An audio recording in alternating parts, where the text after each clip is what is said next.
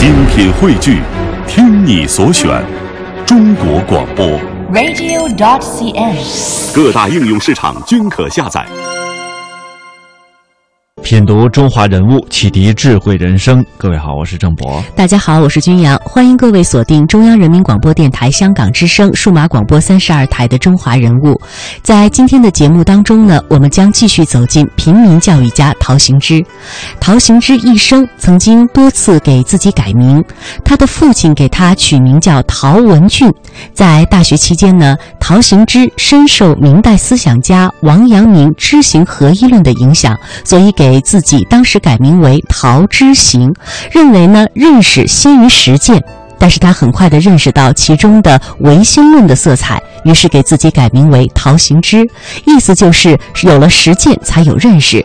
陶行知曾经写过一首小诗：“行动是老子，认知识是儿子，创造是孙子。”这就是他的行知行的理论。他是这样想的，他也是这样做的。在昨天的节目当中，我们谈到，在陶行知苦心创办的小庄学校被查封了。小庄的失败虽然对他打击非常大，但是他这样说：“小庄可毁，爱不可灭。行在先，知在后。”在日本避难一年之后，陶行知回到了国家，开始尝试以一种更加灵活的方式来办学。那个时候，在日寇飞机的轰炸之下，他每天都有新的废墟，每天呢也都有大量的死亡。然而，也是在那个时候的重庆，有一些绽开的笑脸，或许是我们今天在那个苦难的年代当中能够见到的最灿烂的笑容。他们是日本侵略者炮火下幸存的孤儿难童，重庆育才学校的那些学生们。然而，在这些孩子们的身后，有一双慈祥而坚定的目光。一九三一年，九一八事变爆发了，中华民族面临着百年以来最深重的灾难。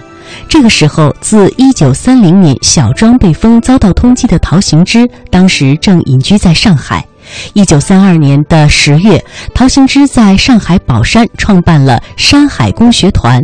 他把乡民和他们的孩子组织起来读书、做手工，锻炼身体。陶行知赋予了工学团怎样真正的含义呢？之后他又遇到了怎样的坎坷呢？工学团呢，含义呢是以做工来养活自己的生命，以学业各方面来明了自家的自己的生命，团结起来保卫自己的生命。军事兄弟、苦药兄弟、食事兄弟、体育兄弟都在农村推广了。陶行知又为流浪儿、报童和工厂女工办工学团和识字班，让他们中间的小先生识几个字马上教别人，懂得一个道理立即传递给别人，再培养出新的小先生。工学团和小先生制度是陶行知的发明，是为这个古老贫穷的国家办教育想的穷办法。陶行知说：“现在是教育同国难赛跑。”我们要让教育追上国难的脚步，把它解决掉。这个发明很快传到全国二十多个省区，也传到了延安。陕甘宁边区的教育部长老教育家徐特立说：“延安搞扫盲教育，小先生制是十分有效的办法。”这位老人还给自己起了一个笔名，叫师陶。一九三六年夏。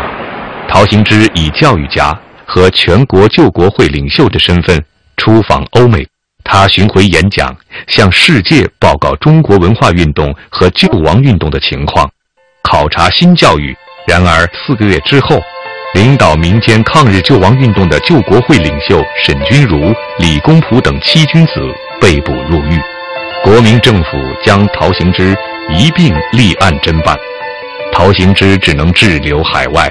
继续他环行世界宣传抗日的活动。一九三七年，日本人全面侵华，抗日战争爆发。十二月十二日，南京沦陷，日本军队的屠刀将这座六朝古都变成了地狱。十二月十三日，正在纽约的陶行知与他的老师杜威起草了一份宣言，由爱因斯坦、罗素。罗曼·罗兰和甘地共同签署，并于当天发表。宣言揭露日本法西斯的暴行，呼吁支持中国人民的抗战。陶行知呼吁美国码头工人罢工，不要向日本运输废钢铁。他说那样做是美国富翁黄金满堂，中国同胞血花遍地。一九三八年七月，侵略者的铁蹄已踏碎大片国土。这时，被解除了通缉的陶行知匆匆启程回国，途中来到希腊雅典，宙斯神殿已成废墟，他瞻仰了囚禁苏格拉底的石牢，他在这里端坐五分钟，沉思默想。两千四百年前的这位哲人，把雅典街头当作课堂，宏论激辩。以唤醒沉溺于往日灿烂光景、茫然不知垂危的同胞为己任，却被囚禁、被处死。陶行知在这位古希腊思想家蹲过的石牢里想了些什么，我们已不能知晓。但他留下了一首诗，诗中问道：“这位老人家为何也坐牢？”也是在归途中，陶行知来到伦敦。祭扫马克思墓，这是他环行世界的旅途中第三次拜谒马克思墓。对这位倡导无产阶级只有解放全人类，才能最后解放自己的思想者，陶行知当有情同致敬的呼应。一九三八年九月，陶行知抵达印度，在圣雄甘地的茅草屋，两人侃侃长谈。他应甘地之邀。在印度发表中国大众教育问题的文章，阐述他在民族危亡时期实践国难教育的思想和方法。甘地亲自写下暗语说：“陶行知博士的思想对我们印度一定是非常有用的。”在侵略者罪恶的炮火下，苦难的中国人民陷入深重的血泊里。有多少街巷在燃烧？有多少山山水水承载着背井离乡的人流？有多少孩子永远失去了笑脸？在流亡逃难的路上，在茫然不知所终的人流里，也有陶行知的孩子。十八岁的二儿子陶晓光带着十三岁的幼子陶成，沿着长江从上海逃到了武汉。而十七岁的三子陶刚，历经磨难，从家乡徽州翻山越岭，经广西、贵州，徒步到了重庆。爬山越岭，步行数千里，到了重庆。当时他这个淋巴腺溃烂，腿部啊都发都都溃烂的，这个脚的腹骨啊都露出来。救救孩子，救救孩子！无情的战火催生了中国历史上最大规模的儿童保育运动，那是在屠刀下抢救数百万孩子的战斗。回国不久，陶行知立即投入到这场可歌可泣的运动中。当时很多有钱的太太、达官贵人到这个保院去干什么？去参观，他们去选干儿干女。在这孩子们面前就挑来挑去，说这个孩子长得不好看，那个孩子有什么缺点，说使得很对孩子的心灵很大的创伤。陶先生就知道这个事情，非常愤怒。他说：“我将来一定要办一所这样的学校，我不管他长得丑和美丑，只要他有才能，能够有这个学习的这样一个潜力，我就要培养他。”在汉口的一个保育院里。陶行知看见一群孩子，在一个头上长满赖疮的难童的指挥下，欢快地歌唱。这个孩子，战火中被父母送进保育院，只是想为家里留个活口。陶行知将他选到育才，并让冯玉祥将军请了重庆最好的医生，治好了他的赖疮。后来，这个孩子成为了中央音乐学院的教授，著名的指挥家。他的眼光是很远，不是说是，呃，为了目前呢把这个小孩收养啊呢。他已经看到抗战胜利以后，中国要建设，必须有很多各方面的人才，这些人才要从幼苗培养起来。人物穿越时空，人生启迪智慧，人文润泽心灵，人性彰显力量。香港之声，中华人物，为你细数那些被历史记住的名字。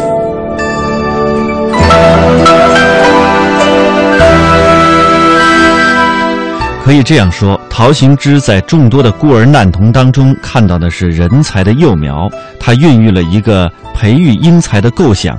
虽然身处在一个极为困难的年代，但是陶行知坚定不移。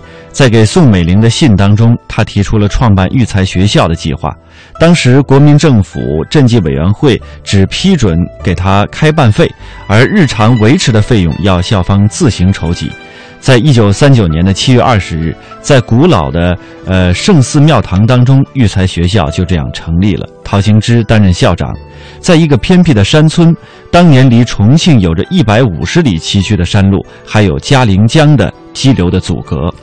而后来的杜明新是中央音乐学院的教授，在抗日战争当中，他的父亲在淞沪战场战死了，孤苦无助的母亲只能把他送进了儿童保育院。在育才的第一次招生当中，他就成为了育才的一名学生。我们来听听他的回忆。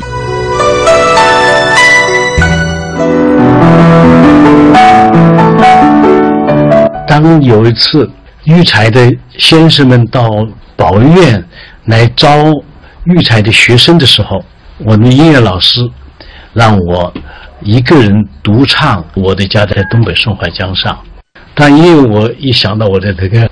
这个身世，所以我唱的非常有感情，就引起了育才老师的关注。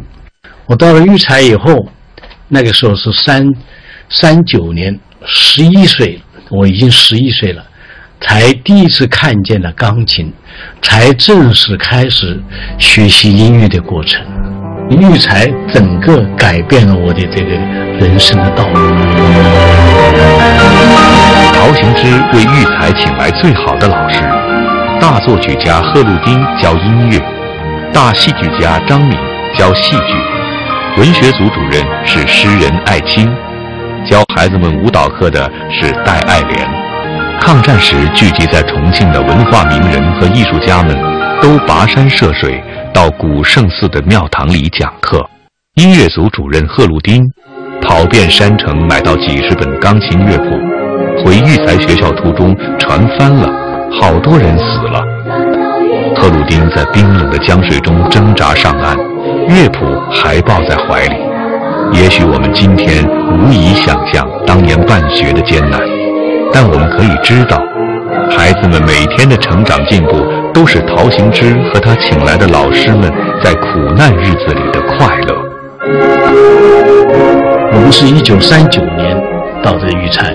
四零年十二月二十六号，我们就可以在重庆开正式的音乐会，向社社会各界来汇报我们的学习成果。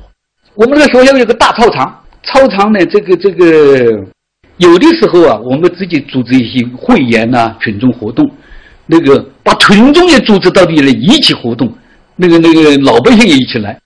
特别是那个那个那个延安的那个有秧歌有过来了以后，我们一学习了以后，把那一片都传遍起来了，学习起来了。也在育才学校上课的历史学家简伯赞，曾经回忆说，十几岁的孩子能够在座谈会上面谈时局，从国内到国外，从政治到军事，明如指掌，能够写出创作、自编剧本，自己作曲作歌，能够写生。能够画出星宿的图谱，这是抗战中的中国的奇迹。它代替了这个古老的寺院中人们对神的幻想。陶行知呵护着古圣寺内的朗朗书声和稚嫩的歌声，以培育一群苦孩子成才，来实现一个布衣书生、教育救国的纯净理想。但那是中华民族大灾难的岁月。除了地上的战乱和头上的日本人空袭的飞机外，奸商横行，使学校买不到能吃的米；当局的高压使陶行知筹不到钱。最困难的时候，我们一天只能吃两顿稀饭。我们的菜吃什么呢？吃那个胡豆，或者藤藤菜，还有豆渣。豆豆腐我们吃不起，吃豆渣，豆渣放一点盐，这就是我们的菜。孩子们饿肚子，陶行知心如刀绞。他在睡梦中听见谷子在仓里叫，写成一首诗。只有十五岁的陈奕新流着泪为校长的诗谱曲。谷子在仓里叫。日寇在战场上笑，我们要难登中吃下去。师生们嗷嗷待哺，育才学校濒临绝境。为了古圣寺里两百多号活菩萨，他成了四处化缘的苦行僧，每天在往返重庆城里的山路上，同柴米油盐赛跑。下雪天冒的雪，下雨天冒的雨，有的时候到十十二点钟跑了一天，到晚上才回来。外出化缘的陶行知，每天用两个烧饼充饥，自己一身破衣裤，心里牵挂的却是孩子们每人有一套出客之衣，以为演出或集体行动之用。在最苦难的年代里，陶行知饱尝办学的艰辛。他把行起兴学的武训当成了和师生们共勉的榜样，一世到老，四处奔波，为了苦孩，甘为骆驼；渔人有意，牛马也做。在育才成立三周年的纪念演讲中，陶行知鼓励师生们在磨难中前行，在磨难中继续创造。他说：“我们每天要四问，问一问。”我的身体有没有进步？我的学问有没有进步？我的工作有没有进步？我的道德有没有进步？华夏五千年，英才辈出；激扬文字，书写风流；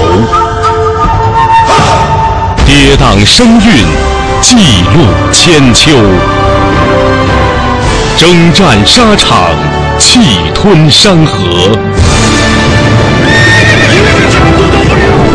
这里是香港之声，中华人物。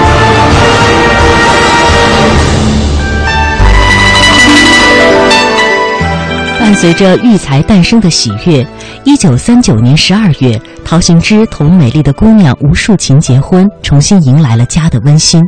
他同妻子约定，只等到最后的胜利，再从容生一两个孩子，一半像我，一半像你。这对新婚夫妻的洞房，借住在一个冰冷的碉堡里。那儿没有贫贱夫妻的哀伤，却充满着热恋情人的温情。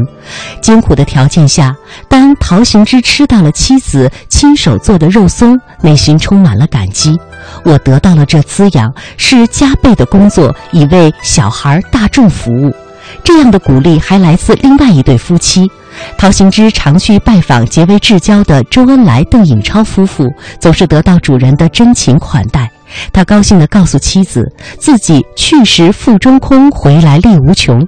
在日本投降之后，他继续和困难赛跑。他最期待的课堂有没有实现呢？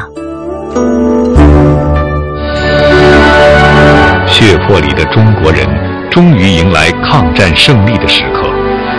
一九四六年四月，陶行知从重庆到达南京，重访小庄，祭扫家人的坟墓。随后匆匆赶往上海。我怀抱着为国为民的热情来到这东方大城，主要是想做上海的工作，想在上海创办社会大学、函授大学、新闻大学、无线电大学，让整个上海都变成学校，让上海五百万市民都能得到教育和再教育的机会。这样，我的生活教育的理想就全部实现了。然而，欣喜却如此短暂。希望在劫后余生的祖国实现全部理想的陶行知，眼睁睁地看着专制的腐败和内战的乌云笼罩着血痕未干的国土，他还要同灾难继续赛跑。但是，这时谁能想到呢？留给陶行知的时间只有一百天了，他终于没能实现自己的理想，也没能实现他和妻子再生孩子的约定。一九四六年，大概四月十八号到的上海，到他去世是一百天的时间。在这一百天当中，他主要的精力和时间是在从事于争民主和独立的政治活动当中去。所以他在一百多天当中发表了八十多场演讲。但是。和平协议已经撕毁，进步的主流已无法阻止残垣断壁的城镇乡村重新沦为战场，而不是陶行知期待的校园和课堂。六月二十三号，在上海北站举行了一个五万人的一个游行大会。那么陶行知呢，在这个北站的广场上面，两个汽车并在一道，就变成了一个演讲台。陶行知在上面就讲。我们要反对这一战啊！我们要争取和平。七月十一日，爱国民主人士、中国民主同盟的领导人李公朴先生在昆明街头被特务枪杀。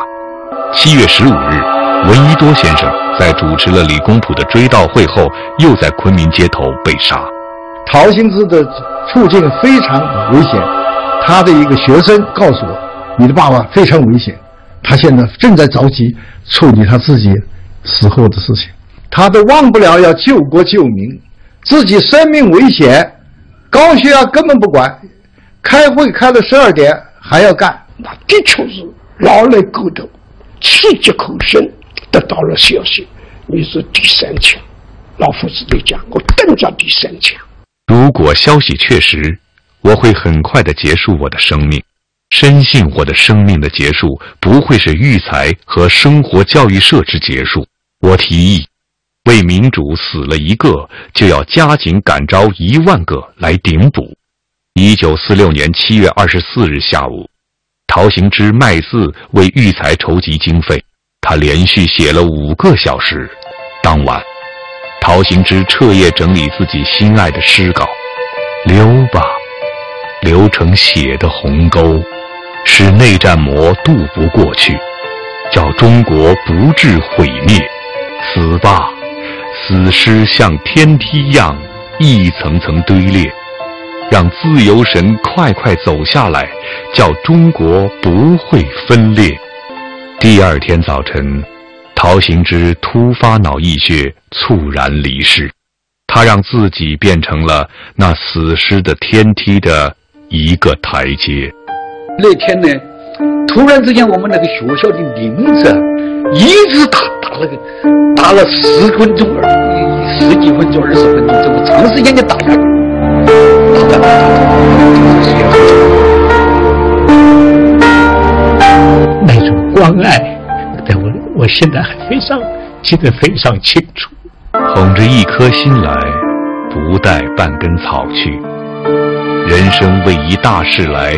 为一大事去，这颗同中国的文盲、贫穷和法西斯不懈战斗的疲惫的心脏，这颗饱含慈悲而又饱经忧患创伤的心脏，再也跳不动了。撂下了他为这苦难的国家、苦难的人民没有做完的大事，远去了。但陶行知在那个年代里所表达的一个优秀的中国知识分子。面对劳苦大众应有的态度和良知，长留青史。人物穿越时空，人生启迪智慧，人文润泽心灵，人性彰显力量。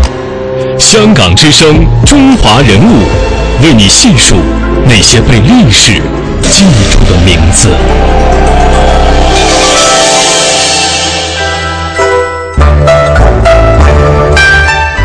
在节目的最后，我们来梳理回顾一下陶行知先生在教育的各方面他留下的一些名言。他平时用这些话语来激励自己。他说：“行是知之始，知是行之成，教育是立国之本。”他说：“千教万教，教人求真；千学万学，学做真人。”他说：“所谓的健全人格，需包括私德为立身之本，公德为服务社会国家之本，人生所必须之知识技能，还有健呃强健的活泼之体格，以及优美和悦之感情。”在教书育人方面，他说：“先生不应该专教书，他的责任是教人做人；学生不应该专读书，他的责任是学习人生之道。”他说：“我们深信健康是生活的出发点，也是教育的出发点。”在文人为人师表方面，他说。要想学生好学，必须先生好学。唯有学而不厌的先生，才能教出学而不厌的学生。他说：“要学生做的事，教职员公亲共做；要学生学的知识，教职员公亲共学；要学生守的规则，教职员公亲共守。”在因材施教方面，他说：“培养教育人，其实是和种花木一样的。首先要认识花木的特点，区别不同的情况，给予施肥。”浇水和培养教育，这叫因材施教。人像树木一样，要使它们尽量长上去，不能勉强它们都长得一样高，应当是力求点上求平等，于出头处谋自由。中华人物被历史记住的名字。今天我们带您走进的是早期教育领域的拓荒者陶行知先生。欢迎大家在每天晚上的七点三十分收听《中华人物》节目的重播。我们的首播时间是每天上午的九点三十分。明天节目我们再会。明天再会。